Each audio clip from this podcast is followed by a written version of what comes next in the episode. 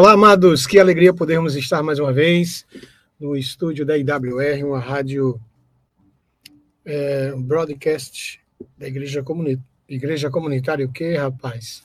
Da Escola Internacional aqui do Carpina, hoje, dia 29. Estamos chegando aí, dando adeus ao final do mês de julho e que vem agosto, com muito gosto, com muita alegria, com muita satisfação com o derramar das chuvas de Deus sobre a vida da sua igreja, sobre a vida do seu povo, sobre a sua vida, sobretudo, porque somos carentes dessa graça, não é, pastor Agostinho? A Bíblia nos diz que a, a, graça é maior do que a vida. Então, eu suponho que o tema que vamos falar hoje ele é ficha pequena, porque, na verdade, um tema bem maior é a graça de Deus, pois ele é maior do que a vida. É uma alegria estar poder voltando novamente aos estúdios para a gente apresentar esse programa que já está sendo conhecido aí, tanto na nossa região como por aqueles que estão sintonizados na International Web Radio. Eita, nome complicado. É a Internacional Rádio do, é do Carpina mesmo, rapaz. Que negócio complicado é isso. Mas, pessoal, que alegria. Hoje o Comunitário Debate vai trazer um tema extremamente aí pulsante. Eu espero que você possa estar participando conosco enviando o seu alô, é, dizendo de que cidade você está nos assistindo, está nos ouvindo, não é? Você possa enviar suas perguntas e nós teremos o maior prazer de responder, né, Pastor Josemar? Amém, em nome de Jesus. O pastor está super afiado, ele veio aqui com calhamaço. se fosse no tempo de, de, livros, se fosse no tempo Augustinho de Folhas, ele estaria com um calhamaço de informações mas hoje está tudo uhum. reduzido aí. Ainda bem que tem o smartphone, né? Ô, oh, rapaz, é. é. uma benção, é uma benção. Então, mas benção mesmo, pastor, é saber que os irmãos já estão se sintonizando conosco via o YouTube. Um abraço para os nossos irmãos da Igreja Comunitária do Carpina, Guadalajara e Timbaúba, que irmãos queridos, e está conosco aqui com esses pastores. A bênção é redobrada, viu, Márcio?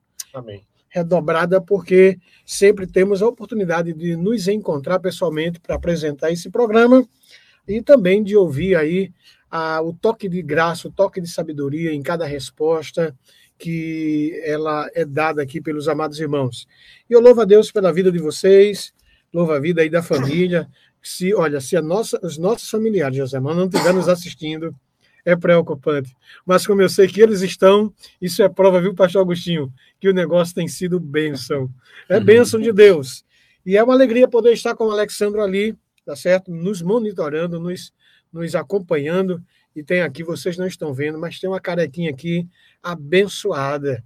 O nosso pastor de jovens, o Luiz Felipe, candidato ao casamento nesses dias tá certo? Nossa, Nós vamos, oh, Glória, vamos estar aí celebrando essa data tão especial na vida do Luiz Felipe. Mas, sem mais delongas, eu sei que hoje eu vi, eu vim um pouquinho inspirado, eu acho que foi a viagem apressada, deixou minha adrenalina, pastor.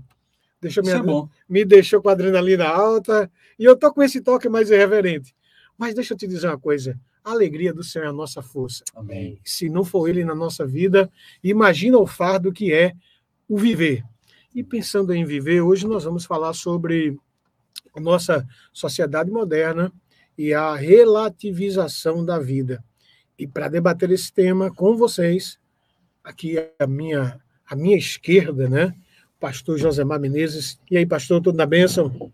Tudo na bênção, Jorge. Estamos aqui mais uma vez para tentar pensar biblicamente sobre as questões da sociedade, as questões que nos rodeiam, tentar pensar a partir das escrituras como um cristão deveria caminhar num mundo tão difícil, né? É verdade, meu pastor, e é uma alegria poder estar com o senhor mais uma vez. É quase uma presença, sabe, indispensável. O doutor chegou hoje tarde, nos deixou nervoso, nervosos, sim, não é? Sim. Esse homem está ficando estrela, viu, irmãos? Ele vem ou não vem, ele chega ou não chega mas graças a Deus o pastor Agostinho está conosco, é o pastor presidente ah, do Conselho da Igreja Comunitária do Carpina, é o pastor titular, e é uma alegria poder sempre estar com esse homem de Deus. Pastor, seja muito bem-vindo e que alegria.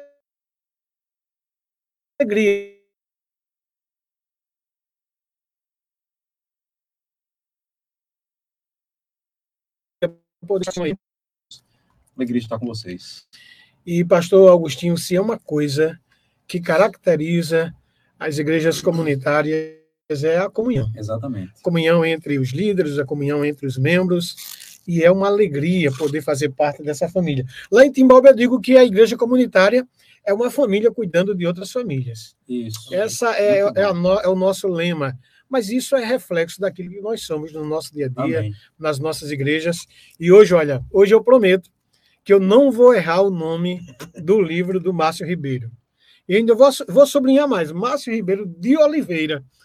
O homem é peso forte, é professor do seminário, é, é, o, é o escritor, né, o autor do livro Casal e a Trindade. Olha aí, vou fazer o mechan gratuitamente para ele, viu, pastor? Passa, passa. Olha aí. Esse livro, gente, foi prefaciado pelo pastor Davi Merck, uma sumidade, né, na área de família, um homem de Deus, juntamente, eu acredito que é Carol Sue, né, o nome da Isso. esposa dele. E aí esse homem prefaciou o livro do, do Márcio Ribeiro e é a comunhão trinitária como modelo para a vida conjugal. Eu não canso de dizer, e essa foi uma das melhores leituras que eu fiz o ano retrasado. Foi isso, Márcio? Você a tinha lançado pela outra Foi Editora. pela editora e gráfica IGP em Camaragibe, Pernambuco. Agora nós lançamos pela editora Peregrino. Pastor, eu vou ter que cobrar o mexão, porque esse homem agora cresceu. É. Ele está pela editora Peregrino, meu Deus do céu. Uhum. Eu fico aqui perdido no meio de, tanta, de tanto homem de peso, viu? Aqui o pastor Agostinho, o pastor Josemar, pastor. O, o, e vamos, pastor, pelo jeito, vamos ter que consagrar, porque eu só quero chamar o homem de, de pastor. O nosso professor e escritor Márcio Ribeiro. Sejam todos muito bem-vindos. E vamos ao nosso Comunitária em Debate. E lembrando que o tema é a sociedade moderna e a relativização da vida. Em linhas gerais, nós vamos discutir sobre esses, essa sociedade que está em constante transformação. E dentro desta realidade de transformação, de progresso, parece-me que o homem uh, do século XXI é um homem que deveria estar bem mais evoluído quanto aos valores com a vida, pastor Agostinho. Mas eu fico pasmo porque eu, eu peguei aqui alguns dados e eu vi o seguinte: vamos pensar do, do, do micro para o macro, né? Aqui na cidade do Carpina, recentemente, teve um, um, evento e eu acompanhei em Timbaúba com tristeza, porque eu vi o noticiário dos blogs onde uma família salda foi achada em um carro carbonizada, né? E a polícia, ah, nas suas investigações, está chegando à conclusão que possivelmente foi exatamente o filho ou um dos dos membros, eu não vou dizer especificamente um dos membros da família, que armou um, um, um, assalto. um, assalto. E aí os irmãos conhecem melhor de perto.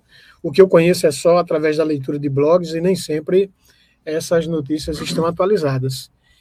E eu fiquei pensando, pastor Josemar, que mundo maluco é esse? Pois é. Onde os filhos estão tirando a vida dos seus pais, sabe-se lá por quais motivações e a gente fica estarrecido todas as vezes que assistimos ou lemos matérias como esta, Márcio Ribeiro. Isso porque a gente vê que a vida ela está perdendo o valor, está perdendo, sabe, o real valor. Porque do que adianta ter dinheiro, do que adianta ter posses, se você não estiver vivo, né? E aí a gente vai ver que aqui no Brasil, é, por ano, nós temos aqui uma média de três assaltos por minuto. E muitos desses assaltos, eles terminam em morte. Possa ser latrocínio, né? Pois uhum. é, pastor. Já pensou, Márcio? Absurdo, né? Por causa de um celular. Vem alguém, rouba, e ainda descontente com aquela ação, ainda sente a liberdade ou a opção de tirar a vida, às vezes, de um pai de família. E muitas vezes sem reação, né? Exatamente. Pois é. O prazer de matar. O que é mais grave, né? Sim. Isso a gente vai ver, não é, Josemar, que a, a televisão todo o tempo está dizendo, olha, se for assalta, assaltado, não reajam e assim por diante. Mas o que eu mais me escandalizei vendo um documentário esta semana foi que no Brasil ainda existe, aliás, esse é um dado de 2021. Hum. No Brasil foi houve 60 mil homicídios. Cara, é quase a, po É quase a Sim. população de Carpina tem quantos? Se brincar a guerra lá da Ucrânia, não tem isso. Muitas guerras no mundo Pois que é. não chega a esse valor, esse É. número. Pois é. E ainda no Por ano, né? por ano. Isso em 2021, tá? E é porque houve uma redução de 6,5% no número de homicídios. Gente, é porque afinal eu estou trazendo esses dados é para você ver que a vida ela está sendo, sabe, banalizada, ela está perdendo o valor. Exatamente. As pessoas se matam, as pessoas tiram a vida umas das outras pelos os motivos mais fúteis, mais vagos possíveis. E o mais curioso é perceber que a cada 10 minutos um brasileiro ele morre. Isso quer dizer que Vítima da violência. vítima da violência, pastor Agostinho. Uau. Pensem comigo, enquanto esse programa está discutindo sobre a sociedade moderna e a relativização da vida, isso implica dizer que nove pessoas, não é isso? Estarão mortas. São uma hora e meia, não é isso? Sim. Uma hora, nove pessoas morrerão. Meu Deus do céu. Fantástico, né? É um absurdo. Tudo bem que a gente vai ver que as pessoas dizem, não, mas isso é assim, a vida é assim. Mas não era para ser assim. A gente sabe que Jesus, ele de alguma forma já deu indicativo disso, que nos últimos dias, pais matariam seus filhos, filhos matariam seus pais, mas nós ficamos assim abismados com esse tipo de relativização da vida. E olha que nós estamos falando de- dentro desse contexto, e eu espero que o, o ouvinte nos compreenda que estamos falando, estamos no, no- no ano de 2022, a sociedade está moderna, a sociedade evoluiu tecnologicamente. Pastor Josemar, eu vi recentemente, fiquei maravilhado. Isso é coisa de matuto, né? E a gente viu que ah, alguns desenvolveram é, robôs para fazerem cirurgias à distância. É muita evolução. O cara Isso. está lá nos Estados Unidos, você aqui em Carpina, e o cara vai lá monitorando o maquinário e faz essa cirurgia. É evolução, é modernidade. Isso eu fico assim, bem que isso poderia também resultar. Tem que ter o 5G, senão trava aí. O cara fica Mas olha, Mas o Na 5G agora chegou, viu? No É, Brasil. é eu fico imaginando o que é que vai vir né, a- a- depois dessa tecnologia sendo implantada no país. Mas veja, o homem ele, pode, ele está evoluindo cientificamente, tecnologicamente, mas humanamente falando, parece-me que ele não acompanha essa, essa questão. Então, vamos começar.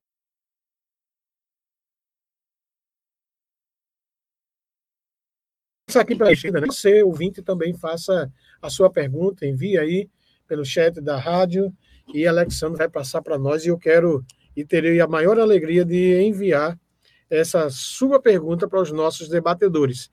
Então, meus pastores, como é que nós podemos definir, né? Ou como definir nossa sociedade?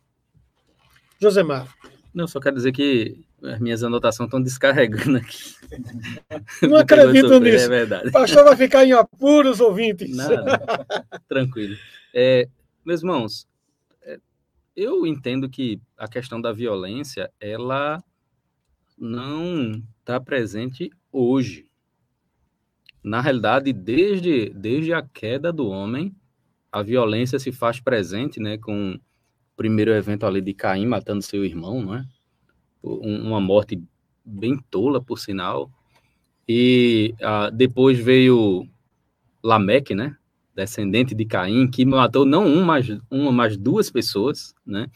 E daí por diante a gente vê a, a, a violência é, tomando conta da sociedade. Se a gente olhar direitinho, as leis de Deus, elas vão trabalhar bastante contra isso, né? O sexto mandamento diz, não matarás, né? Fala diretamente da, da questão da violência. Então, nesse sentido, a gente, a gente vê é, a violência se expandindo. Agora, se a gente avançar bastante aí na história, chegar lá nos tempos de Jesus, e aí após é, a morte de Jesus, quando a igreja já se fazia presente, né? E uh, começou a ser perseguido pelo Império Romano, uma das coisas que acontecia muito com os cristãos eram ser lançados nas arenas romanas.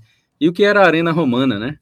Eram espetáculos onde é, eles, eles montavam, e eram, especialmente o Coliseu, era coisa grandiosa mesmo, é, e eles montavam ali para as pessoas se divertirem vendo escravos é, sendo mortos. Então, é, tem um evento, inclusive, que eles conseguiam montar até uma batalha naval ali dentro, eles conseguiam inundar a parte de dentro do Coliseu. É, houve um evento que foram mortas 10 mil pessoas numa única situação, num único dia. Horrível isso, hein? Imagina, 10 mil pessoas. As pessoas se divertindo com a tragédia, né? E as pessoas se divertindo, né? É, quando, quando um gladiador perdia, o imperador fazia o sinal, né? O polegar para cima para manter ele vivo, oh. o polegar para baixo para assassiná-lo. Ah, o que é que muda isso? O que muda isso é exatamente quando o cristianismo passa a fazer parte de forma é, é, verdadeiramente integrante na sociedade. Quando o cristianismo passa a deixar de ser perseguido para ser a religião do império, obviamente existiu alguns problemas com o próprio cristianismo, né, por conta disso, mas o que o cristianismo trouxe foi justamente o fim desses jogos, o fim, por exemplo, do abandono de crianças que cujos pais não queriam, por exemplo, se ele quisesse ter um filho, nascesse uma filha, ele podia abandonar, podia matar ali mesmo. Então, é, é, era uma sociedade extremamente violenta. Então, a sociedade cristã vem para melhorar muito isso. Isso não significa dizer que na sociedade cristã não tem violência, tá? E as guerras que, que mostram que não é verdade. Mas é, é, eu, eu entendo que, que toda tentativa de destruir a base judaico-cristã, que é justamente é, é, o que prega essa moral contra a morte, é que faz com que a sociedade cada dia mais caminhe para um processo de violência ainda maior. Mas, é, só para fechar aqui, eu já estou me esticando. Fica à vontade, meu pastor. Só para fechar aqui. Um dado histórico é, desse é demais que, que precioso. Sim, o principal, é, na minha visão, o principal, a, o principal culpado pela violência vai ser o mesmo que a gente já falou em outros debates aqui. É o pecado na vida humana. Foi a partir da queda que a violência começou a tomar conta do ser humano. Muito bem. É, pastor Augustinho, eu sei que além de teólogo, o senhor é um educador cristão, é um homem versado na educação, né? Ah, pastor, o que é que falta ao homem moderno para seguir essa, essa tendência né, moderna, essa evolução Afinal, porque o homem, ao invés de melhorar, parece-me cada dia mais ele tem dado respostas tão negativas a ponto de da vida ser tão relativizada. E eu falo isso, o pastor Josemar falou que, inclusive, essa relativização acontece também dentro de ambientes cristãos ou sociedades cristãs. O que é está acontecendo, pastor, na sua visão? É, veja bem, pastor Jorge, existe um problema de fundo, um problema de base é, diante dessa discussão aqui que tem a ver com o pecado como a origem maior de todos os males da sociedade.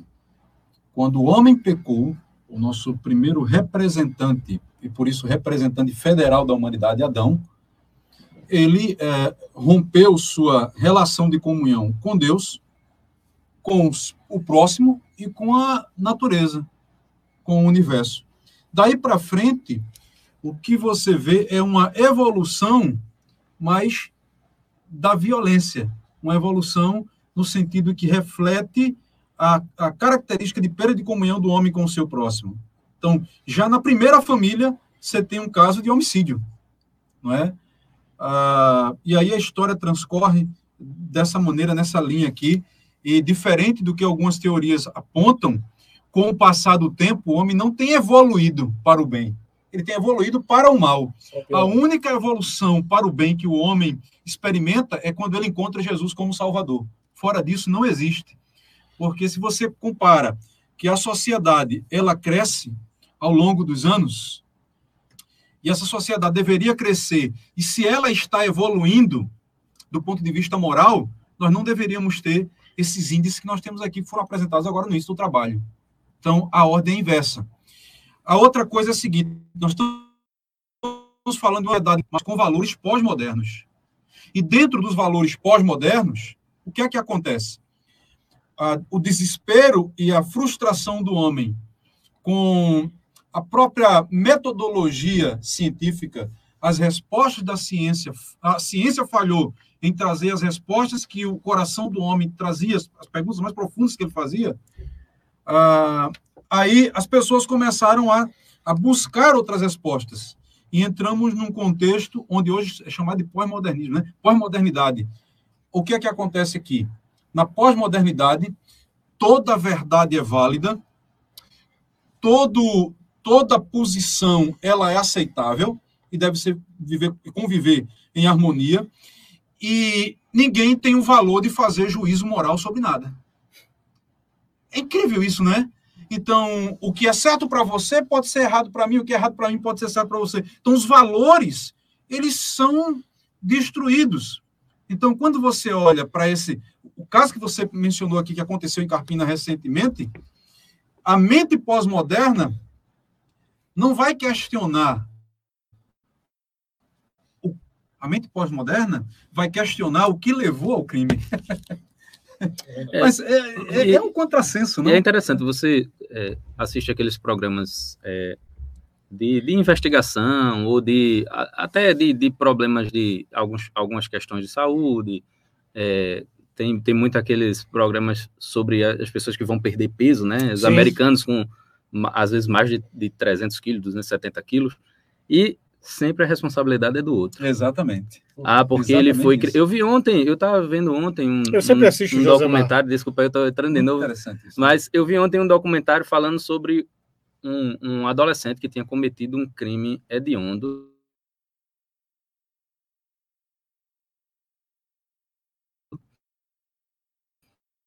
E a Suprema Corte tinha entendido que aquele, aquele adolescente não tinha capacidade total é. de saber sobre aquilo. Então ele começou um processo para diminuir a pena dele, para deixar de ser prisão perpétua. Para nós, como a gente não tem aqui no Brasil, talvez a gente não saiba do sentimento, mas uma família que teve o seu ente querido assassinado, e aí o, o, o a pessoa que matou já foi punida, já está lá na cadeia, vai pegar a prisão perpétua, de repente ele vai para a rua, assim, é, é um sentimento de impunidade, né? Com certeza. Bem, parece-me que no Brasil esse, essa coisa é, é bem natural, né? É, fazendo aquele. Eu vou apenas repetir aquilo que eu escuto muito, né? Quando a justiça se propõe soltar um, alguém que foi julgado com tantas, com tantas provas que o culpam, e, e essa pessoa torna-se um candidato à, à presidência, eu fico preocupado. Parece que a, lei ajuda nesse sentido. E dentro desse aspecto, meu irmão é, é, Márcio Ribeiro, ele é um teólogo, ele gosta de pensar teologicamente. Tem muitas perguntas aqui, eu já quero agradecer as pessoas que estão nos enviando, inclusive eu quero agradecer a Mariana Silva, muito carinhosa, ela disse: Amo esse programa, era para ser todos os dias. Minha irmã, o negócio é sério. É o negócio é, é sério. E aí o que acontece, Mariana? Nós vamos entrar na tônica da tua pergunta, mas eu quero fechar essa questão com o Márcio Ribeiro. Os pastores citaram aqui o primeiro homicídio, Caim e Abel. E falando dessa ingerência que o pecado tem sobre a vida do ser humano. Só que também existe um outro aspecto que eu quero analisar com vocês dentro desse texto. Porque o próprio Deus disse que ninguém poderia ferir a Caim. E aquela, aquele texto teológico que fala da marca. A marca, para mim, ela, ela não é tão interessante, mas é interessante pensar no seguinte: Caim matou Abel, mas ele salvaguardou a, a vida de Caim, não é? Mas a Bíblia também mostra, Márcio Ribeiro, que em outros a, a questão da, do olho por olho, dentro por dentro, também era uma realidade, né? Em alguns casos, a pena capital era aplicada. Você acha, meu amigo Márcio Ribeiro, teólogo do século XXI, e eu estou achando, viu, irmãos, que ele vai presentear os nossos ouvintes com esse livreto aqui. Eu não sei como é que faz para entregar, viu? O negócio é sério. Tá, ele está sendo coagido, viu? A dizer assim, sim, não, pastor, sem nenhum problema. Vamos presentear o nosso, a nossa audiência com o livro Casamento e a Trindade. Márcio Ribeiro, a pergunta é séria, meu irmão. Embora meu tom hoje esteja de brincadeira, mas eu percebi que a adrenalina alta não é só minha, não. é do pastor José Mar, que está virado aqui, viu? Ele apagou as respostas aqui, mas está tá vívido. Meu irmão Márcio, problema dessa relativização da vida é só uma questão de pecado ou leis que são frágeis na sua essência, que deveriam protegê-las, não protegem e validam os crimes que são aí cometidos. Na sua visão, meu amado teólogo, irmão. Boa tarde, pastor Jorge, caros irmãos é, e ouvintes que estão nos acompanhando pela rádio, pela internet. Então, pastor Jorge, tudo começa com o pecado, né? A base é a queda, é quando há exatamente essa é, essa essa ruptura, né, dos padrões de Deus e o homem passa a estabelecer os seus próprios padrões. Mas concordo também que a sociedade ela tem pecado em não fazer valer as suas leis para punir o crime, para punir o homicida, para punir injustiça. E o que nós acabamos de ver é o seguinte: são pessoas fazendo justiça com as próprias mãos, revelando ainda mais a ineficácia do Estado em proteger o seu cidadão contra a criminalidade. Márcio, é, você, me permita a liberdade, você é casado com uma, uma agente pública, né, da, da, segurança, da, da segurança pública. E eu acho que, eu conversando com algumas pessoas que labutam nesse, nesse ofício, eles se sentem altamente, assim, entristecidos, sensibilizados, porque o que eles dizem é o seguinte, bem, nós prendemos e a justiça manda soltar a, a pessoa que cometeu o crime. Então, parece que não é só uma questão de, de somente pecado, parece-me que essa relativização ela é ajudada por essas, essa, esse fator de leis. Ah, como é que você vê essa questão, é, Márcio? Então, eu acredito que nós não precisamos de novas leis, ou leis novas, mas precisamos que as que já existem sejam de fato cumpridas. Precisamos de pessoas que de fato levem a sério a, a tradição política, o papel político de fazer valer as leis. Porque antes mesmo de chegar nos tribunais, começa no cenário público, no cenário político. Na Câmara, no Congresso, no Senado. Então é preciso que, de fato, a, a Constituição, a lei, ela, ela funcione. Porque senão vai virar o que nós temos visto hoje, né? A polícia prende, as o juiz já, com brecha dentro da própria Constituição da lei, acaba soltando esse criminoso. E é lamentável, a sociedade se torna impotente. Né? Quantos de nós não moramos em casas onde tem arame farpado, cerca elétrica, cachorro, tudo para tentar é, é, inibir, né? inibir se proteger. Veja, o cidadão de bem está preso dentro de casa, enquanto aqueles que são, de fato, os meliantes, os bandidos, estão soltos. É, é triste isso, né? Agora, eu, vamos entrar agora na questão aqui, e a Mariana, Mariana Silva, ela enviou essa pergunta, e tem muito a ver com isso. E eu trouxe alguns dados é, pertinentes ao que a Mariana pergunta. Ela diz assim: boa tarde, pastores. Como a igreja e os cristãos veem a questão do aborto?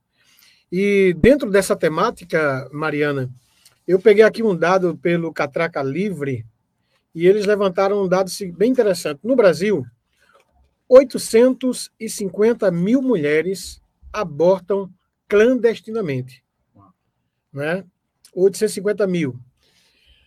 As mulheres que abortam geralmente são casadas, já têm filhos, e 80% delas se declaram católicas, protestantes ou espíritas.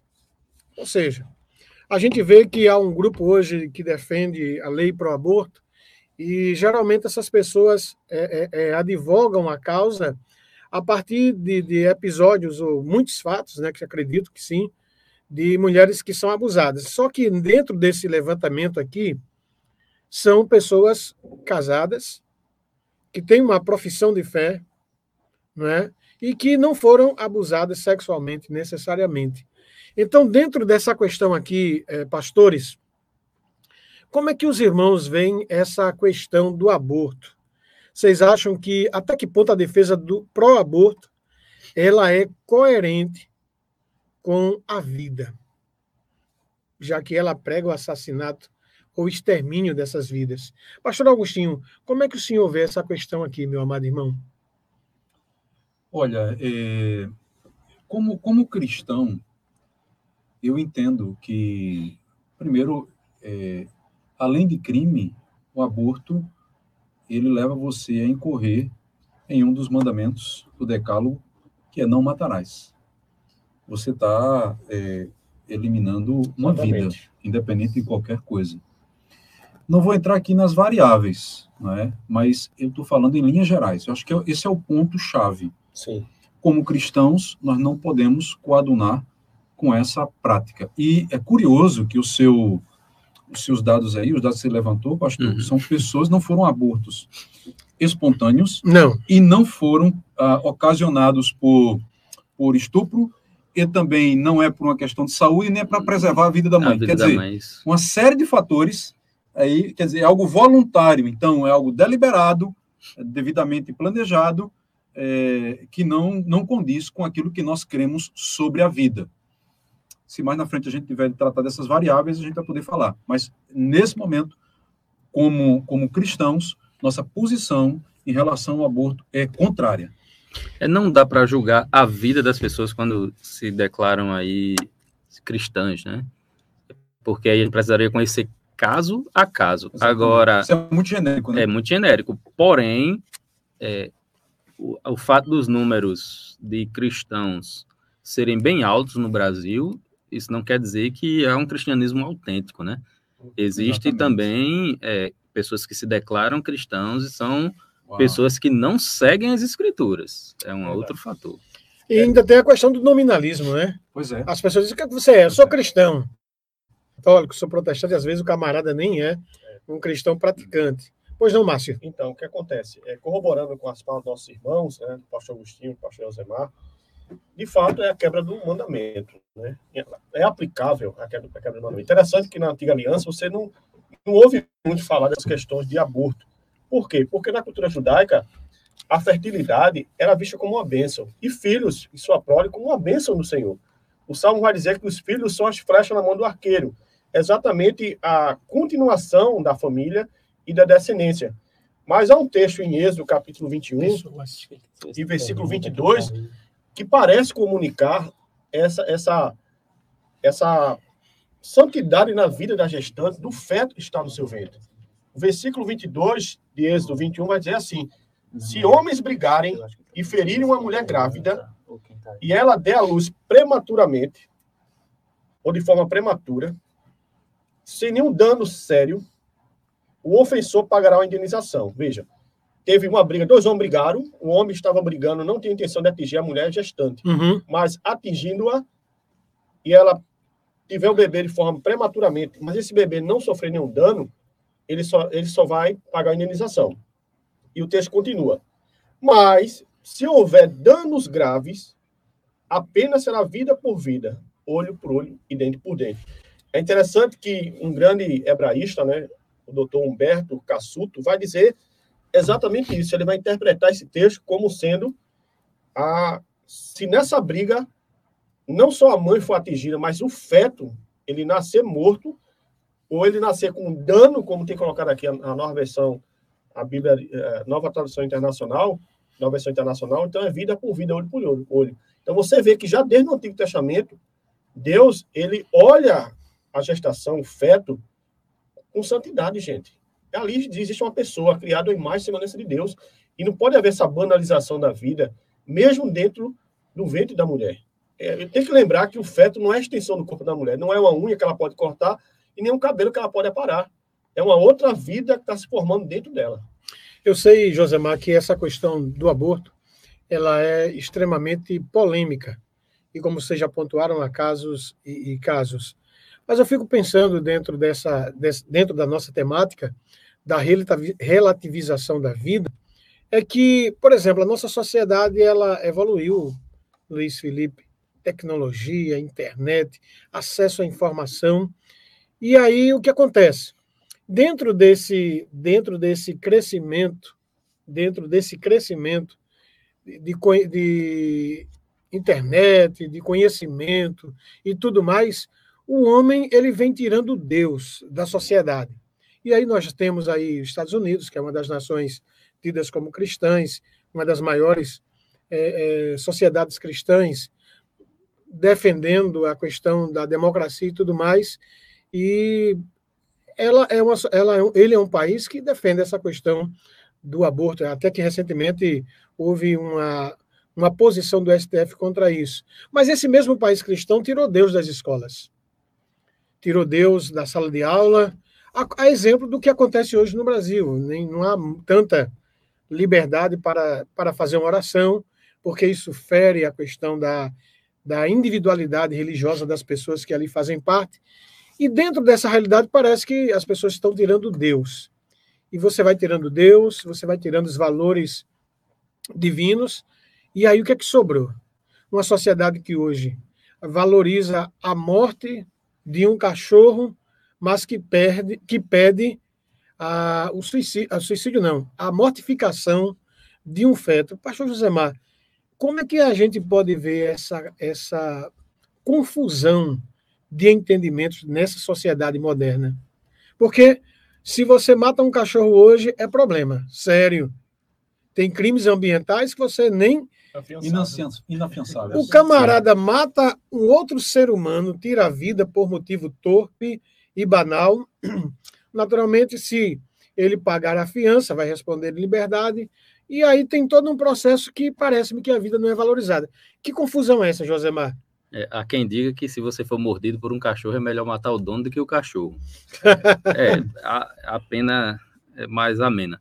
Mas, assim, é, é apenas uma brincadeira. Só para fazer uma, é, uma colocação aqui sobre a questão dos Estados Unidos, porque ao que me consta, e assim, precisaria entrar um pouquinho mais nos detalhes aí, mas ao que me consta, a Suprema Corte americana, o que ela fez é, foi é, derrubar a questão nacional, né? Isso. Porque existia uma lei que te, era obedecida nacionalmente, mas que não estava Isso. na Constituição. E diferente é, aqui, daqui no Brasil, é, as leis são feitas por cada estado. Exatamente. Então, o que aconteceu é que cada estado vai continuar fazendo aquilo que a lei do estado determina. Então, tem estado americano que pode ser até o nono mês. Isso. De, esse, o aborto pode ser até o nono mês.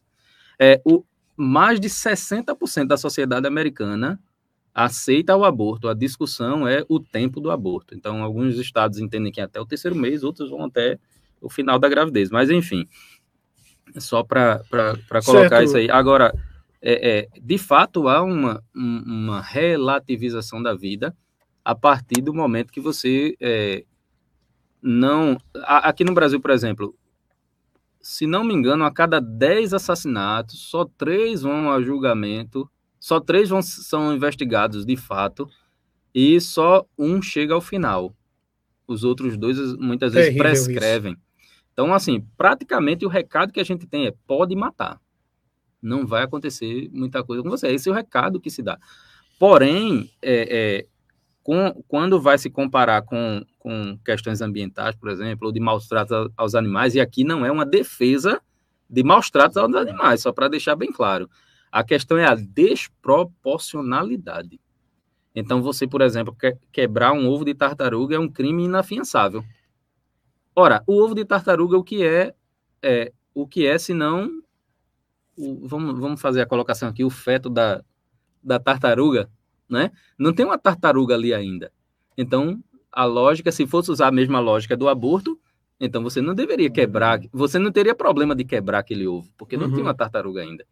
Mas quando se fala de aborto, então você tem é, é, a, o argumento aqui é, até determinado momento ainda não é vida, então pode pode matar. Pode, pode ser que não seja vida, mas você já tem um, um início ali do processo de vida. Eu não vou entrar cientificamente porque não, não, não, sou versado nisso. É verdade. Mas assim, o fato é que você já tem um, uma vida em curso, da mesma forma que um ovo de tartaruga, né? Mas o ovo de tartaruga é inafiançável. O aborto é a ideia de que se mate assim. Vejam bem, isso para mim é muito complexo, porque afinal a vida é o nosso maior bem e, e deveríamos é, ter um respeito em todos os âmbitos, em todos os aspectos em relação à vida.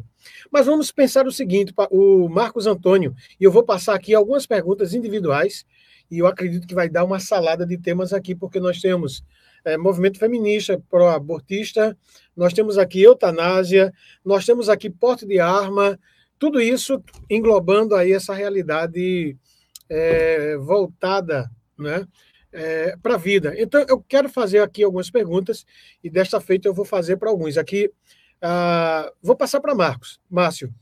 O Marcos Antônio fez a seguinte pergunta, Márcio. Pastores, o que vocês acham da questão do porte de arma? Ah, bem, eu estou passando para ele, eu acho que tem tudo a ver.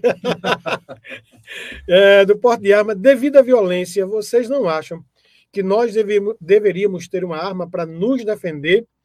A Bíblia, o que a Bíblia fala sobre isso? Sobre o direito de defesa. Eu acredito, viu, Marcos, é, que a questão seria mais de. A Bíblia fala talvez mais da defesa da vida do que porte de arma, né? Porque até Pedro usava lá uma arma, foi tanto que ele cortou a orelha de Mar, de, de do soldado Malco, né? Mas Márcio, a pergunta é para você. O que é que vocês acham? O que é que você acha da questão do porte de arma? Devido a essa violência, ele diz assim: nós não deveríamos é, ter uma arma também para nos defender? O que é que você acha? É o Marco que pergunta nisso? Marcos Antônio. Marcos Antônio. Obrigado, Marcos. Obrigado Deus abençoe. pergunta. Marcos Antônio não tem dificuldade nenhuma com o porte de armas. Eu concordo com você. Eu acho que o cidadão de bem, o pai de família, deveria ter sim um porte de arma. Pense comigo, você está na sua casa, dormindo o seu sono, o sono, o sono do justo, do trabalhador, e você é surpreendido por um ladrão tentando acessar sua propriedade, sua casa. Está lá sua esposa dormindo com você e seus filhos. E você não tem nada que possa lhe proteger no sentido de uma arma. Então, não tenho dificuldade nenhuma, acredito que deveríamos ter sim uma arma, mas infelizmente no nosso país há uma série de burocracias, de dificuldades que impedem. E que não é só a arma, né? É saber utilizá-la. Né? Ele tem que ser treinado para isso. Né? Precisa ser treinado. Então, isso que acontece. As pessoas acham que só é ter a arma. Não é ter a arma pela arma. Precisa passar por um processo inteiro para poder ter acesso a ela. Mas me permita, por exemplo, citar Êxodo, capítulo 22 e versículo 2. É interessante que já lá em Moisés, é dito que se um ladrão for pego arrombando a sua casa, entrando na sua casa, sua propriedade, o seu lugar privado, e se ele for ferido, né, se ele for surpreendido pelo dono da casa e morrer, quem o feriu não será culpado de homicídio. Mas tem um porém aí. Sim. Se for à noite. Se for à noite. Se for durante o dia, já muda a história. Já muda a história. Mas veja, mas por que Moisés colocou essa forma que o dono da casa não será culpado? Porque geralmente os, os, os assaltos, geralmente, hoje agora em todo, todo horário, é na cortina da noite. Mas o que eu quero comunicar aqui, eu quero definir aqui é o seguinte, gente. Eu acho que a gente deveria ter sim armas, a semelhança dos Estados Unidos. Nós deveríamos ser treinados para poder usar essas armas, como me colocou o pastor Agostinho. E, gente, é a nossa, é a, é a, preservação da vida, da nossa vida, da nossa família. Ah, Márcio, deixa eu te dizer uma coisa. Eu, eu, eu acho, pastor Agostinho, que esse é um tema controverso demais na Sim, nossa é, sociedade, é, no Brasil. Não é uniforme, viu? Não, é, não, não. E, e, assim, e também, e também tem a questão aí. A pergunta foi sobre porte. É, e tem uma diferença de porte e posse. Sim, exato. Para se defender em casa é posse, é posse. Posse. Exato. Né? Porte é para você sair na rua. Ah, vamos pensar no seguinte, olha, tudo aqui hoje no Brasil está muito polarizado por causa de posições políticas. Só que o, o, Brasil Paralelo, naquele documentário, ele disse que no Rio de Janeiro você tem um raio. Eu fiquei abismado, gente. Mas eu também já soube de casos semelhantes na cidade em que eu moro. Mas no Rio de Janeiro, a cada um quilômetro, você tem um fuzil irregular nas mãos de alguém. Esse é um problema. Ora, Sim, com certeza. Então, assim, que lei complexa é essa? Pastor Agostinho. Agora, veja bem, é, vamos pensar aqui, me corrijam se eu estiver equivocado. Nos últimos quatro, três, quatro anos, com uma flexibilização do porte e da posse de armas para agricultores ou para quem mora em zonas rurais, o número de invasões caiu uhum. vertiginosamente. O que foi que mudou? Então, é uma coisa que a gente precisa pensar. Uma coisa que eu também gostaria de deixar claro para os ouvintes, pastor Jorge, é o seguinte: nós estamos discutindo aqui posições pessoais. Sim. Logicamente, algum pastor vai dizer, não, mas não pode tal. É uma questão dele. O que a gente está colocando aqui, é, inclusive entre nós aqui, há pontos em que eu vou divergir do, do Márcio, do pastor Josemar e tudo. Uhum. Então, nós estamos discutindo, nós estamos dialogando sobre pontos de vista. O que é que me preocupa na nossa sociedade quanto a isso? Enquanto eu estava pensando nesse debate, eu estava lendo o texto de Eclesiastes, veja o que eu li, e se isso não tem a ver com o que a gente está discutindo aqui. Eclesiastes, capítulo 8, versículo 11, diz assim: Quando os crimes não são castigados logo, o coração do homem se enche de planos para fazer o mal. É outra palavra para impunidade. É. Pois é. Isso não é, nem, isso não é nem um raio-x do Brasil, pastor, isso é tomografia. Pois é. Que é mais específica. O senhor iniciou esse programa falando daquela família que foi assassinada por aquele rapaz lá e com outros bandidos. Eu pergunto a vocês, se aquele homem de família, aquele pai, aquele cristão, que ele era um crente, a família dele era cristã, ele tivesse acesso a uma arma, a história talvez pudesse ser diferente? Então, é, é, eu, talvez pudesse, talvez. Eu preciso, assim, eu entendo que essa é uma discussão. Primeiro, é muito subjetivo, o que né? foi feito, o que foi feito Mas no Brasil, mínimo... o que foi feito no Brasil vai ser derrubado, porque foi feito na base vai. do decreto e não de lei. Isso. Então isso aí vai ser derrubado, é, principalmente se houver mudança de governo e tudo isso. mais. É Agora, eu entendo que essa é uma discussão de elite, porque, por exemplo, talvez a maioria de, de vocês que estão nos ouvindo aí jamais vão conseguir comprar uma arma ainda que você tivesse todo o direito de possuí-la. Meu querido irmão, me permita divergir da, da Sim, sua posição. Eu conheço pessoas comuns que, quando em estado de risco, elas dizem: Eu acho que eu vou fazer o curso para ter o direito de me defender. Pessoas pois é, simples. Sim, é, é verdade, mas assim, é, quantas pessoas simples é, estão nessa condição e quantas pessoas de fato assim não estão ameaçadas, mas querem de repente ter uma arma para futuras ameaças ou possibilidades de ameaças, mas não vão conseguir, porque não, não tem os recursos nem para comprar e nem para manter a arma. Então, eu acho que é um, uma discussão que, assim, é, é, é muito para uma, uma, certa camada da sociedade que não é a, a, a, grande parte da sociedade. Pois não, pastor. Deixa pois eu pontuar só uma coisa aqui. É, é, o que eu entendo é o seguinte: quem deve usar a arma e proteger são as autoridades investidas por lei. Investidas são as autoridades é, que estão, que, segundo a Bíblia, são ministros de Deus a nosso favor. Para punir o para mal. Punir o mal. Sim, Romanos a... capítulo 13. Justamente. Eles devem ter arma. Agora, se eles não cumprirem o seu papel, aí é uma outra questão. Sim. Entende? Sim. Então, eu acho que o cidadão andar armado é um reflexo de uma estrutura de, de, de, de, proteção do Estado que não funciona a contento. Se a gente pensar assim, é, vamos discutir sobre o direito de ter armas. Pois Eu é. concordo plenamente. Corretamente. Qualquer pessoa tem o direito de ter uma arma para se defender. Agora, é, ela vai ter que cumprir também é, todas as exigências Exatamente. e a responsabilidade de ter uma arma, né? Olha, eu, eu na verdade, eu sei, eu sei que esse tema está dentro e pelo jeito aqui a gente iria debater amplamente sobre essa temática, não é? Mas vamos, vamos adiante, porque afinal a nossa, a nossa sociedade moderna ela tem assim muitos links que colaboram para relativização da vida. Então, a Patrícia Silva ela faz uma pergunta, Josemar. Você gosta de história? E eu gostaria que você fosse bem sucinto, porque eu quero aqui é, passar mais algumas perguntas para os nossos debatedores. A Patrícia Silva diz assim: o que vocês acham e o que a Bíblia diz sobre a questão é, feminista, ou do feminismo? Como os pastores enxergam a questão do aborto? E aí eu acredito que, pelo fato de que alguns grupos feministas é, defenderem o aborto, eu acho que essa pergunta é muito relacionada a isso. Sobre o seu próprio corpo, sobre fazer o que quiser, né? corpo, Isso, José Mago. Minhas leis, minhas regras. Não, meu corpo, minhas meu regras. Corpo, é, na realidade, tanto machismo quanto feminismo são tentativas de assumir o poder e o controle, né? É, essa que é essa que é a realidade. Eu entendo que é, biblicamente a gente tem que seguir os padrões que que a, o Senhor nos ensina, né, na sua santa palavra, nas escrituras. Então, agora, se a gente pensar no feminismo de primeira onda, né, que era a, a, a busca por direitos a voto e o direito de trabalhar, eu não vejo nenhum problema com relação a isso.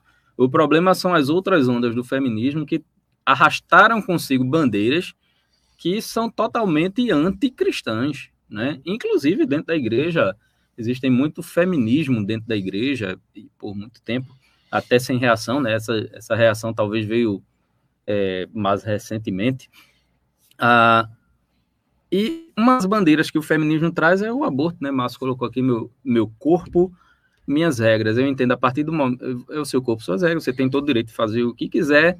Agora, a partir do momento que tem outro corpo dentro de você, aí a coisa já, já começa a ter uma outra conotação. Você pode, muito bem, a gente, a gente vive numa sociedade moderna, né? É verdade. Então, na sociedade moderna tem muitas formas de você não engravidar, né?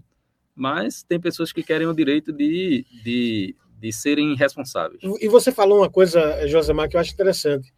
As pessoas hoje, elas têm tantos meios né, de não não se tornarem gestantes, aí tem comprimido no dia seguinte, tem o comprimido já dito e falado, já conhecido, tantas outras formas, mas parece que a única forma de interromper a vida é através do aborto. E, pastor, desculpa, só, só para não, não dizer que, que a gente está defendendo uma outra vertente, uma das coisas que não é discutida nessa questão é a responsabilidade dos homens que engravidam essas mulheres.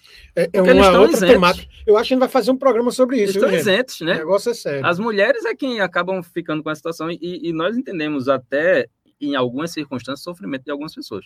Mas existe uma luta, uma sanha para serem irresponsáveis. É Muito é bem, pastor, fico agradecido aí e também quero agradecer ao, a Luana Maria. Mas eu fazer uma pergunta aqui a Márcio, e eu sei que é um tanto quanto complexa. E eu acredito que nem mesmo quando nós estávamos discutindo sobre o programa, nos veio essa temática uhum. aqui que o Gerson Antunes está elencando, Márcio. Mesmo que de forma muito sintética, a, ou até mesmo que seja a sua opinião pessoal sobre isso.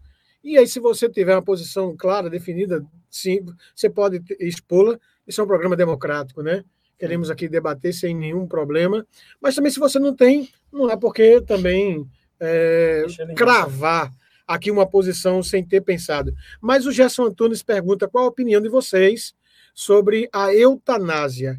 O que a Bíblia fala sobre isso? Isso é difícil, hein? É Gerson, é? Gerson Antunes. Gerson Antunes, obrigado pela pergunta, meu irmão. Gerson, nós somos totalmente, pelo menos eu sou totalmente, totalmente contra a eutanásia. Né? A eutanásia é assassinato, é a quebra do, do mandamento não matarás. É a pessoa estar no estado final de vida, né? Tá ali numa cama, estado vegetativo, você vai lá, desliga as máquinas, ou você envenena aquela pessoa, dá uma injeção, enfim. Você deseja abreviar o sofrimento daquela pessoa, achando que está prestando um favor a ela, mas na verdade você está quebrando a lei de Deus, porque você está tolhendo aquela pessoa de concluir seu ciclo de vida, mesmo sendo no sofrimento. Claro que falando é fácil, mas a gente precisa se apoiar nas escrituras. Então a gente não tem o direito de abreviar a vida de ninguém, à semelhança do aborto. Existe um processo de vida no ventre da mulher que também não pode ser abreviado pelo nosso bel prazer.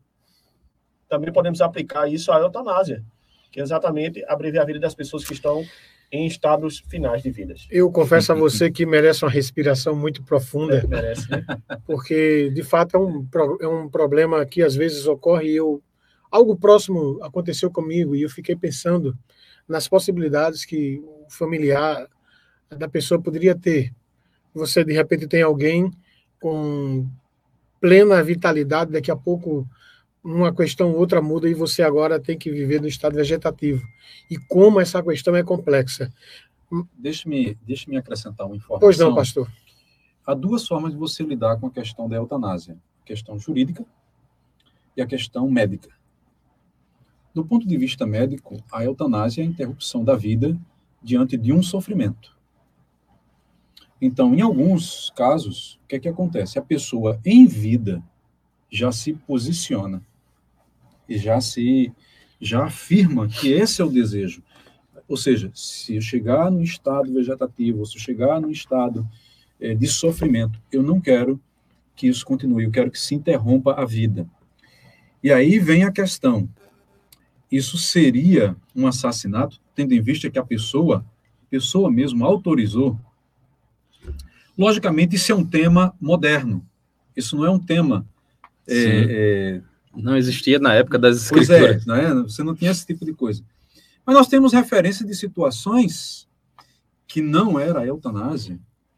Talvez é, lidaria mais com a questão do suicídio do que mesmo Sim, com a eutanásia. eu pensei nessa questão. Né? Saúl, né? É, Sansão, Sansão. Saul, É, Sansão, Saul. Sansão Saul. é mais suicídio. entendeu? Sa Saul é um típico Saul É, caso, né? seria uma Pois eutanásia. é, uma eu- a eutanásia Eutanásia época. pela espada. Pois É é. interessante que mesmo Saul, se for aplicar a eutanásia, a gente vê que na história de, de, Saul não foi. Quem tentou promover isso não foi Sim, bem sucedido. É, não, tudo bem, Ah. porque, porque na verdade o camarada tirou- tentou tirar vantagem e Davi o considerou como sendo o assassino, né, de Saul. Vamos pensar o seguinte, pastor. É, a Luana Maria, acredito, viu, Luana, que já foi respondida essa questão tua aqui. Disse, por favor, me diga se na Bíblia fala de pena de morte igual a parte. Se a, a pena de morte e é igual a parte da Bíblia. A gente já pontuou isso aqui, mas deixa eu ver aqui. Aliás, me permita, eu falou de pena de morte ainda não. É, não, eu fiz aqui uma pergunta aqui equivocada. Deixa eu ver aqui. Não é a Luana Maria. Gerson. É aqui a questão do Rogério Santos. A minha pergunta é a seguinte: vocês acham que hoje, no meio dos cristãos, há relativização da vida ou apenas no mundão? Já respondemos aqui, né, que Sim. tanto no mundo, em sociedades cristãs ou não, a essa relativização da vida. A questão da eutanásia foi respondida, então eu quero passar aqui a Adriane Soares, passar para o pastor Agostinho. Boa tarde, queridos. Eu amo esse programa. Que bom, a gente fica feliz com o teu feedback, Adriane. Ah, e hoje tem uma pergunta. Que bom. Olha, o que vocês acham do movimento que mais tem matado crianças no Brasil, que é o feminismo? Olha, ela está botando aí essa conta para o feminismo. Vamos ver isso aí. Porém, sabemos que em nossas comunidades de fé tem muita gente que aborta também. Olha, isso aqui é sério, viu, Adriane? Muita gente aborta. Qual a opinião de vocês sobre isso e como podemos encontrar respostas nas escrituras para esse tipo de, de questão? Adriane Soares, pastor. Eh, Adriane, muito obrigado eh, pela sua pergunta.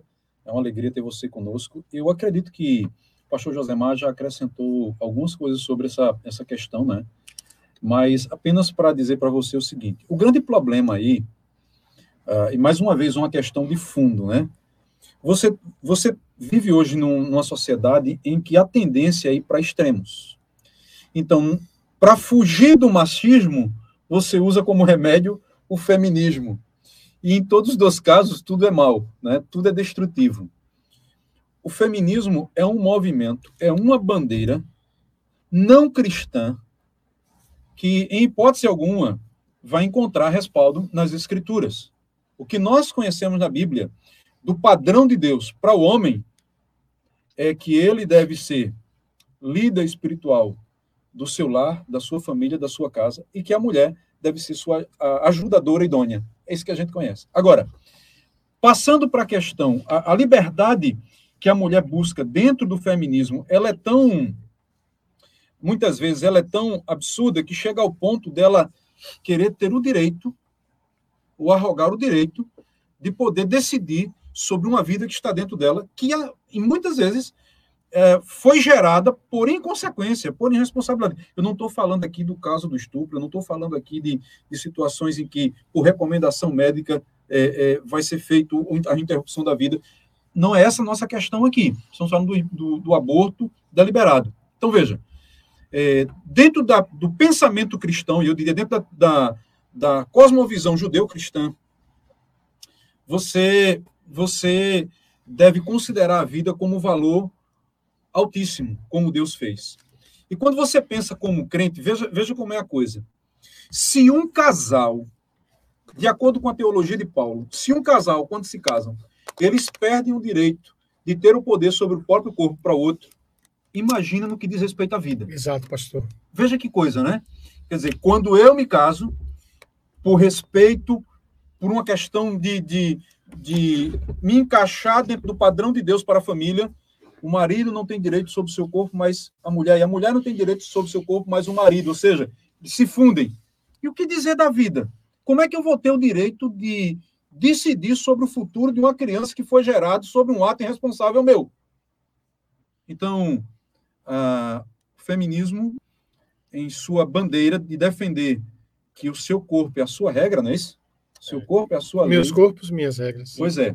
Então, ela esquece dentro do princípio cristão isso não tem, isso não faz sentido, porque Paulo vai dizer em Romanos que ninguém vive para si e ninguém morre para si. Quando ele é crente, a regra dele é a regra do Senhor. É diferente. Pastor, eu eu confesso ao irmão que é, é complexo, né? Eu, eu estava pregando em uma outra igreja e aí, dentro da temática que me foi dada, eu fiz uma afirmação muito enfática, Luiz Felipe. Eu cheguei a afirmar que o feminismo era uma desgraça. E aí o que acontece? O membro daquela igreja, ela tinha o meu número, aí ela fez, ligou para mim, pastor, mas por que o senhor fez uma afirmação tão grotesca dessas? Eu disse, olha, eu reconheço que, em princípio, o movimento feminista, ele nasceu com propósitos bem específicos de defender salário das, das mulheres que trabalhavam. Parece-me que na Inglaterra não foi isso, Josemar? Você é o historiador do nosso grupo. E esse, esse o, o feminino. Não tenho certeza, mas. Estados Unidos. Enfim. Estados Unidos. É. Aí o que acontece? Esse, esse grupo surge para defender coisas é, é, justas. Na sua origem, Isso. o motivo era legítimo. Sim. O problema como, como é... toda luta de minoria. Exatamente, exatamente. O grande problema é que as épocas vão avançando e esse grupo hoje tem outras bandeiras. Infelizmente, essa bandeira do aborto, para mim, ela não deveria é, ser defendida. E é por isso que eu disse que eu disse: olha, você é cristã, você defende aborto? Você defende é, sexo indiscriminadamente? Livre. Livre. Não, não tem como um cristão. É, né? E, por exemplo, uma coisa é você defender direitos, direitos que estão sendo usurpados, e outra coisa é você defender essas ideologias que intentam contra a vida. Mas o Gilson Lima, ele fez uma pergunta e eu quero passar aqui para o meu amigo e pastor Josemar. Ele diz assim: olha, eu vou aqui ler pausadamente para a gente compreender isso. Ele diz assim: olha, eu sou da segurança pública mas também sou servo do Senhor. Amém. E graças a Deus, até hoje, não precisei atirar em ninguém. Eu acredito que ele é policial, porém sei que esse dia, uma hora, vai chegar. Minha pergunta é a seguinte: quando esse dia chegar e eu tiver que fazer isso, e essa pessoa virar óbito, eu sei qual será a reação da população ou da família, né, Gilson Lima?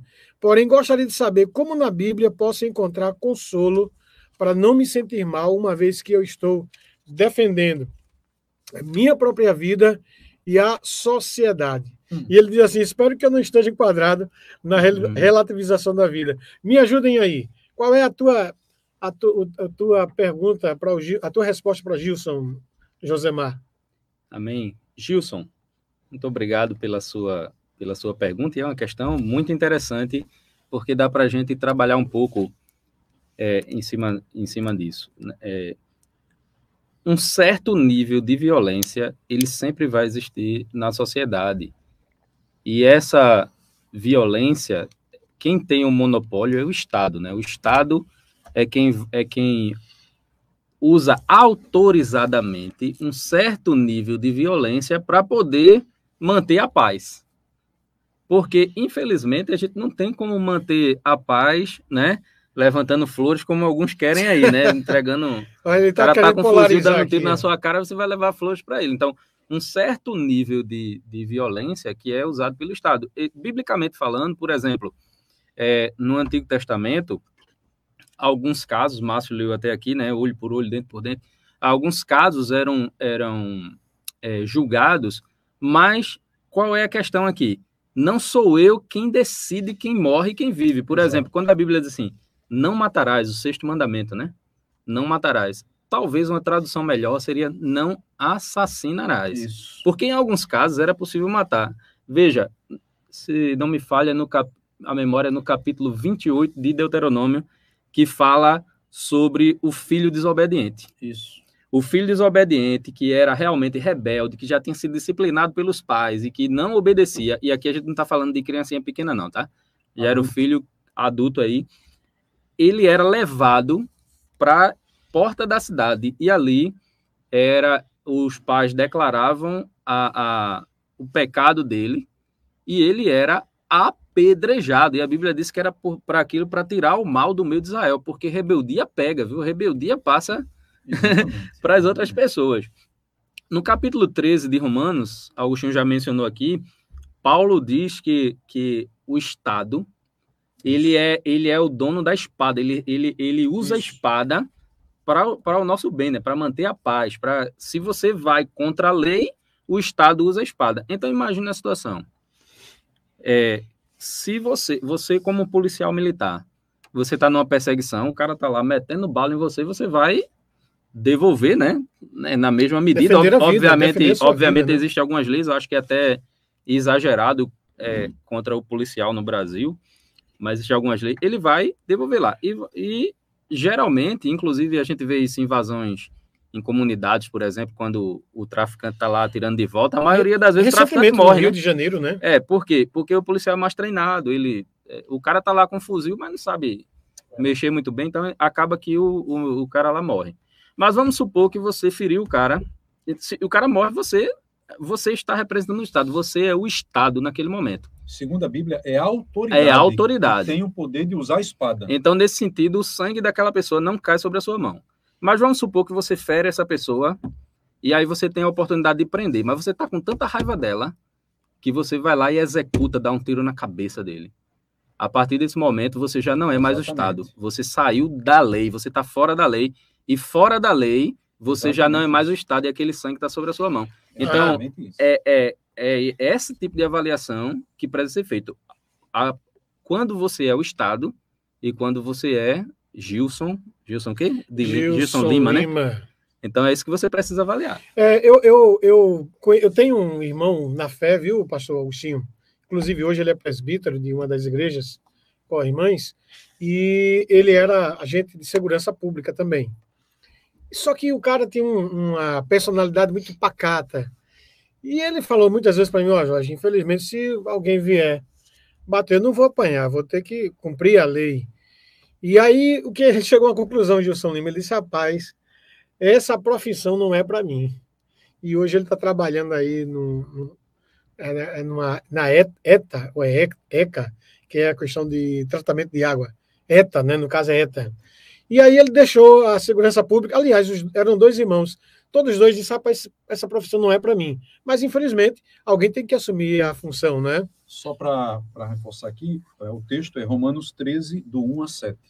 É, eu gosto muito desse texto aí, uhum. Augustinho, porque uma vez a irmã disse assim, levando, a, sendo agredida pelo esposo, ah, não, pastor, não, presbítero, eu não vou denunciar, não, porque eu vou deixar na mão de Deus. Ele disse, olha, bem, deixar na mão de Deus é o que todo crente deve fazer. Agora, a Bíblia nos dá respaldo para procurar as autoridades competentes. No, na terceira cacetada que ela levou, ela procurou, a juíza chamou ele, pense no rapaz cordato. Nunca mais fez isso. Hum. Então, tem, são situações. Ana Farias, ela disse, essa sociedade moderna tem respeitado a vida, pelo jeito, né, Ana Farias, de forma alguma. Agora, Juliana Maria Lima, ela faz uma pergunta, e eu quero fazer essa pergunta para você, viu, José, é, Márcio Ribeiro. Meus queridos amigos, gostaria de saber se esse assunto que está sendo debatido hoje, que por sinal é maravilhoso e importantíssimo, tem sido tratado também nas igrejas. Olha, observação, esse programa é tão bom que deveria ser todo dia. Obrigado aí, Juliana Lima. Juliana, eu posso dar uma palavra sobre isso? Sim, pastor, pois não. Olha, na época em que houve o plebiscito, né, sobre o desarmamento tal, nós fizemos um debate na nossa igreja em Tracunhaí. Convidamos o delegado, o, o responsável pela companhia de polícia, representante de igreja católica, de igreja evangélica, um pastor que era favorável a que não não fosse avante a venda das armas e, e eu era contra, né? Na verdade, eu defendi a posição que foi aprovada e que o governo Lula, na verdade, não levou adiante. Uhum. Qual era a minha posição? A minha posição é que sim, o cidadão deveria ter o direito de, se ele quisesse, comprar arma. Porque eu defendo arma, não. Foi o que eu coloquei para o, para o, o, o, Gilson. O, a autoridade ah, que estava lá na, na hora, né? Sim. Eu disse: olha, chamei o sargento, sargento, o delegado não podia, mas o sargento foi. Eu disse: olha, o senhor, o Estado lhe dá condições de me defender? Não me responda, não, porque eu sei que o senhor vai ficar numa situação de, delicada. O Estado não lhe dá condições. E como ela não lhe dá condições, eu, como cidadão, preciso me defender. Agora, logicamente, pessoal, isso tem que ser feito de forma responsável. Nós estamos falando aqui dos extremos, né? Então, sim, a, a amiga que ligou, que mandou a mensagem, temos discutido isso na igreja, sim. Pelo menos na nossa igreja temos discutido isso. E aí, Márcio Ribeiro, qual é a tua visão quanto a isso? Então, é como me colocou o pastor Agostinho, né? Nós deveremos, deveríamos ter o direito, sim, de ter posse de arma, porte de arma. Né? Um cidadão de bem, um pai de família, ele precisa, gente, é, se defender. Se ele for surpreendido, ele precisa também poder retribuir. E não só esperar esse Estado, né, o Estado brasileiro, tentar nos defender, que infelizmente não consegue a contento. Olha, eu quero já de antemão agradecer os nossos ouvintes que estão sintonizados na International Web Radio, é, essa estação aqui da, Interna da Escola Internacional do Carpina. Louvar a Deus também pela vida dos nossos irmãos que estão nos assistindo pelo YouTube. Que bênção é saber que as pessoas têm ouvido o programa, têm dado um bom feedback. Sabia, isso nos deixa muito felizes, porque isso nos leva a uma compreensão que precisamos a cada dia honrar a audiência de vocês e trazer assuntos que possam ser respondidos biblicamente ou de forma é, individual, mas com coerência, evitando os extremos, porque esse é o nosso grande objetivo.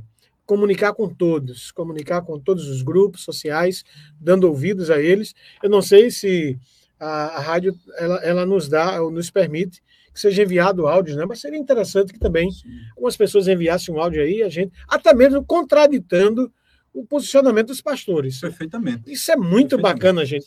E eu queria, pastor Josimar, sou contra o senhor. E aí por diante. Vou ficar com raiva. Vai fazer biquinho, hein, pastor? Cresça e apareça, viu? Mas aqui tem uma pergunta interessante da Karine. Eu quero aproveitar esses 15 minutos que nos restam para a gente fazer todas as perguntas que foram enviadas, ou selecionadas aqui. Um bate-pronto, né? Um bate-pronto. Veja bem, aqui a pergunta da Karine. Ela diz: Gostaria que cada um de vocês me falassem qual a sua posição em relação a alguém que está no leito de uma cama há muitos anos e a família precisa tomar uma decisão de desligar os aparelhos ou, ou manter eles ligados para manter a pessoa viva. E qual a posição da Bíblia em relação a isso? Pastor Agostinho. Olha, é, essa, essa é uma questão muito controversa, né? Eu já, vocês já sabem que eu tenho posições meio é, distintas de algumas, mas é, o que eu entendo é o seguinte: mais uma vez, eu acho que isso é, é uma, é um tema é, que precisa ser pensado é, antes do caso acontecer. Eu teria muita dificuldade de desligar os aparelhos de um parente meu quando eu não soubesse a vontade expressa dele. Ele está vivo, né? Ele está vivo. Está vivo. Não é? Mas aí eu, eu não me oporia a um caso, hoje eu não me oporia a um caso em que a pessoa expressamente afirmou para os seus familiares, que aí eu acho que é a questão da vontade dele. E eu não vejo isso como, vamos dizer, como um crime né, em si, desde que haja esse consentimento. Agora, essa é a posição de Augustinho, essa não é a posição dos demais pastores aqui. Pois é, eu, não só rapidamente, eu, eu não tenho uma posição exata sobre isso. Eu acho que Agora, é, eu tenho dificuldade de basear na vontade, porque a vontade também pode ser de, de cometer suicídio, né? Passa, né? Cometer suicídio também.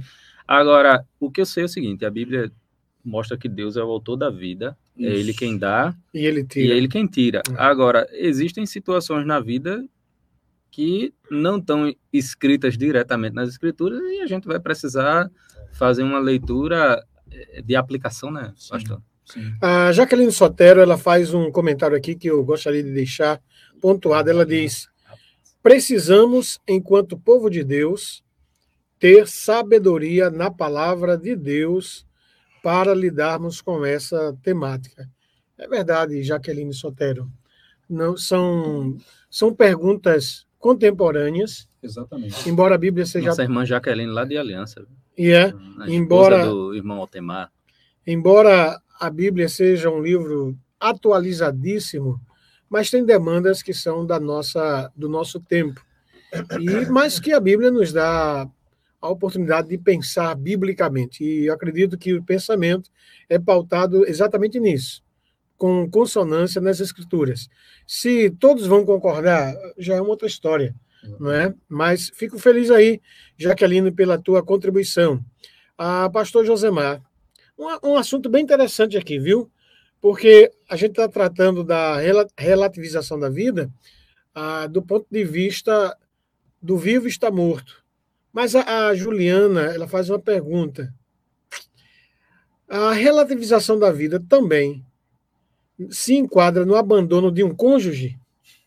Sou leiga no assunto, mas gostaria de saber. Bem, e agora o pastor José Mar responda a dona Juliana Andrade. Pode chamar a ajuda dos universitários. é, olha, é, a gente está pensando mais no sentido de, de violência, né? Às vezes acontece também de, de um, um, um marido agir com violência, né? Com, com sua esposa, e, e isso também poderia se enquadrar no que a gente está pensando, né?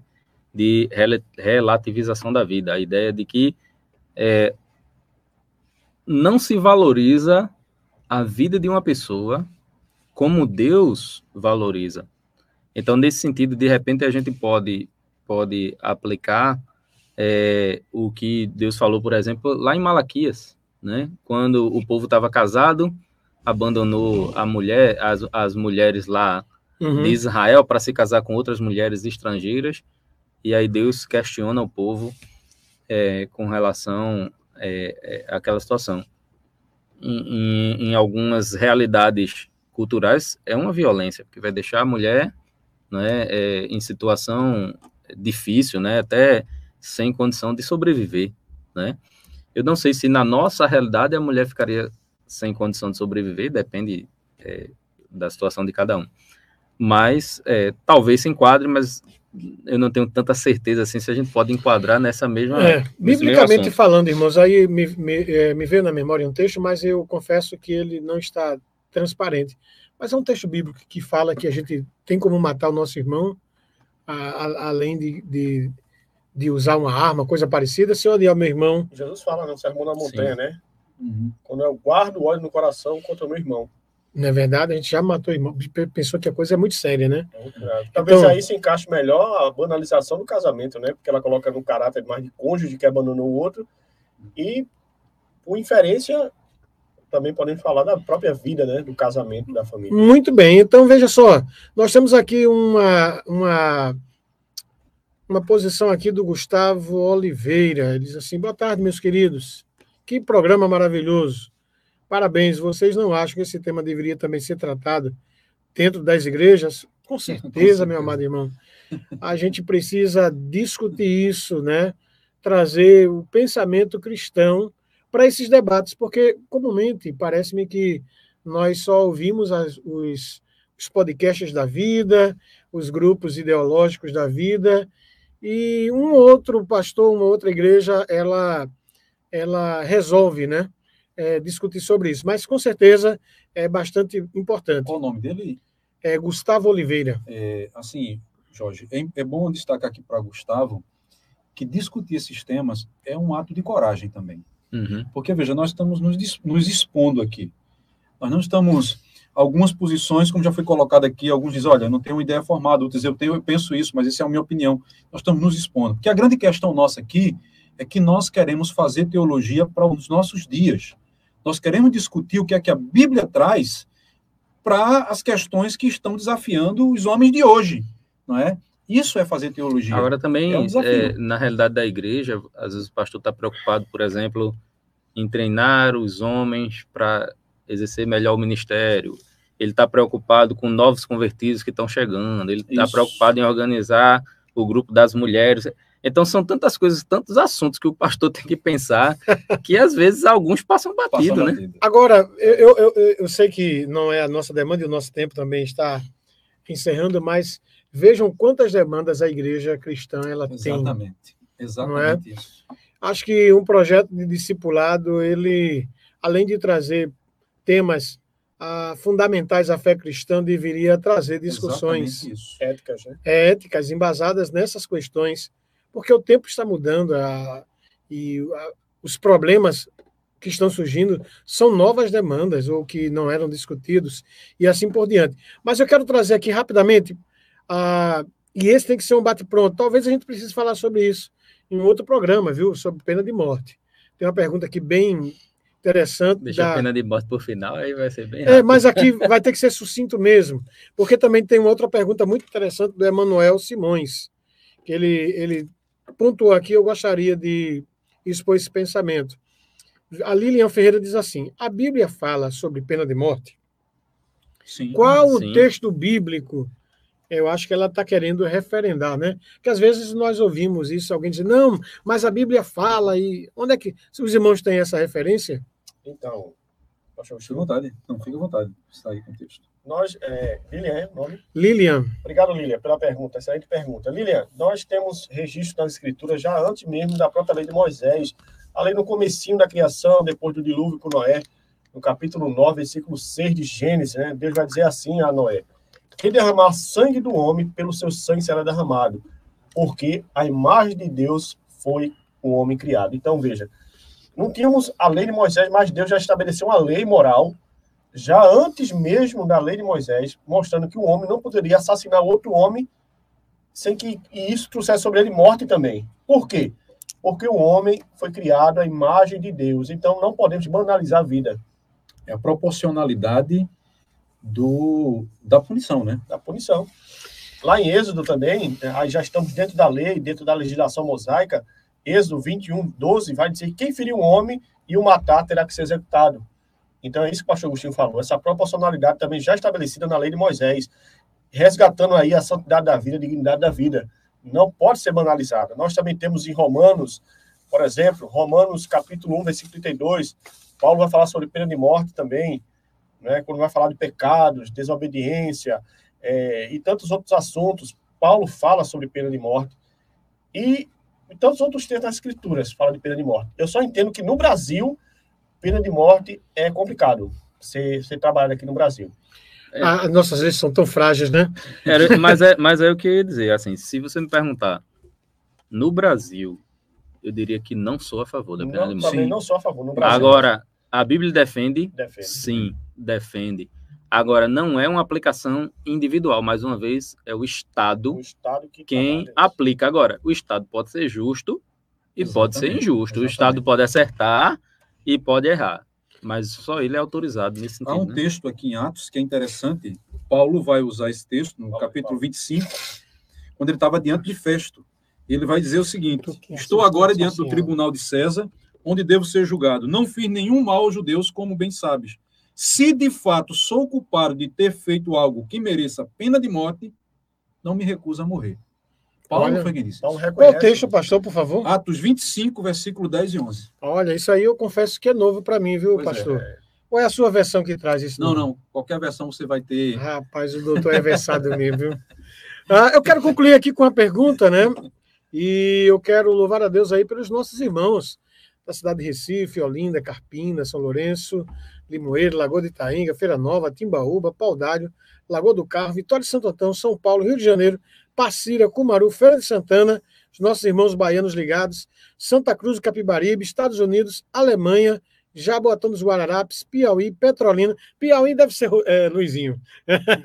Garanhuns, Igaraçu, Abreu Lima, Ipojuca, Serra Talhada, Araripina, Gravatá e Goiânia. Que maravilha, pastor. É, A IWR chega forte aí através das ondas, né?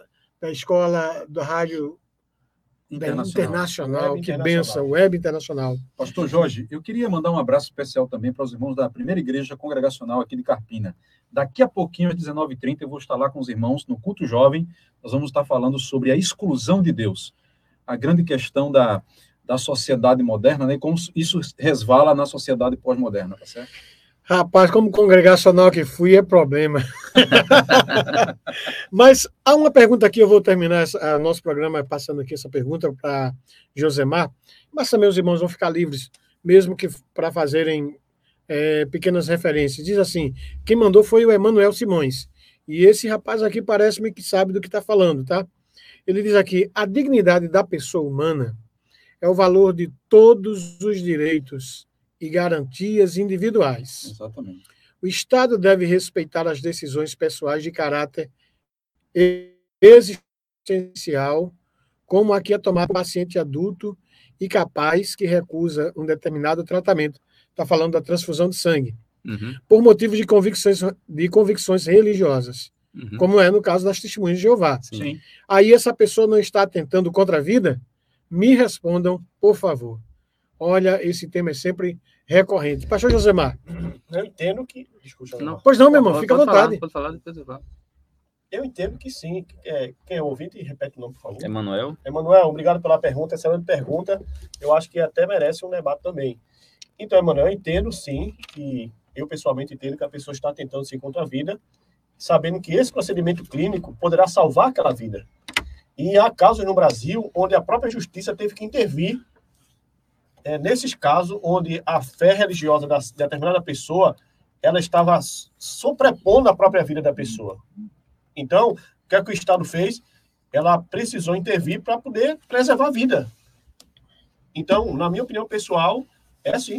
A pessoa está, está indo contra a vida, a dignidade da vida humana. É, eu vou- não, é, eu vou assim contradizer um pouquinho o Márcio aqui. Eu não não Fica à concordo vontade, meu muito pastor. nesse sentido, porque é, nós temos que entender que não só tem crente no mundo, né? Exato. Então, o testemunho de Jeová, ele conseguiu, por exemplo, que fossem desenvolvidas máquinas que bom, bombeassem o sangue, limpassem aquele sangue e voltasse para o próprio paciente sem a necessidade de trazer um sangue de outra pessoa. Isso faz parte da convicção religiosa dele. Eu posso discordar da convicção religiosa dele. Né? É, como por- os adventistas conseguiram que as provas do Enem não fossem no sábado Isso. fosse no domingo. Então, é, é, tem questões de, que faz parte da, da questão da dignidade humana, é isso que, por exemplo, embasa a Declaração Internacional dos Direitos Humanos, que é bem massacrada por aí, como se todo mundo que defendesse fosse só para defender bandido, mas a, a Declaração dos Direitos Humanos é exatamente um documento importantíssimo é, contra a violência absurda que ocorreu na Segunda Guerra Mundial, né? Então, é, nesse sentido, é, é, é um, um, um trabalho que é, deveria ser contra diversas formas de violência, né? Diversas formas. Deixa eu dizer uma coisa para vocês. Eu, eu, como eu não sou debatedor, eu vou somente colocar uma posição minha como cristão e como pessoa. Mas eu, eu, eu gosto muito, eu, eu confesso antes de me converter, eu já tinha lido a Bíblia, minha mãe me deu a Bíblia com 15 anos, eu li a Bíblia, não gostava de ler a parte de Jesus, ele sofria e derramava sangue para me salvar, porque eu me achava uma pessoa bacana. Depois que, era verdade, depois que veio a maturidade cristã, eu comecei a amar esse texto bíblico. E sabe qual foi a, a percepção, a inferência que eu faço? É só inferência, tá, gente? Nada muito abalizado. Eu disse, rapaz, se Jesus derramou o seu sangue para dar a minha vida, Aí chegou alguém e disse assim: Pastor, estou precisando do senhor para dar, dar, sangue a uma pessoa que está precisando. Eu disse: Olha, se Jesus derramou o sangue dele para me perdoar, por que é que eu vou negar de doar meu sangue? Tira esse negócio aí e abençoa as vidas. Possivelmente amanhã em Timbaúba, hoje e amanhã tem doação de sangue.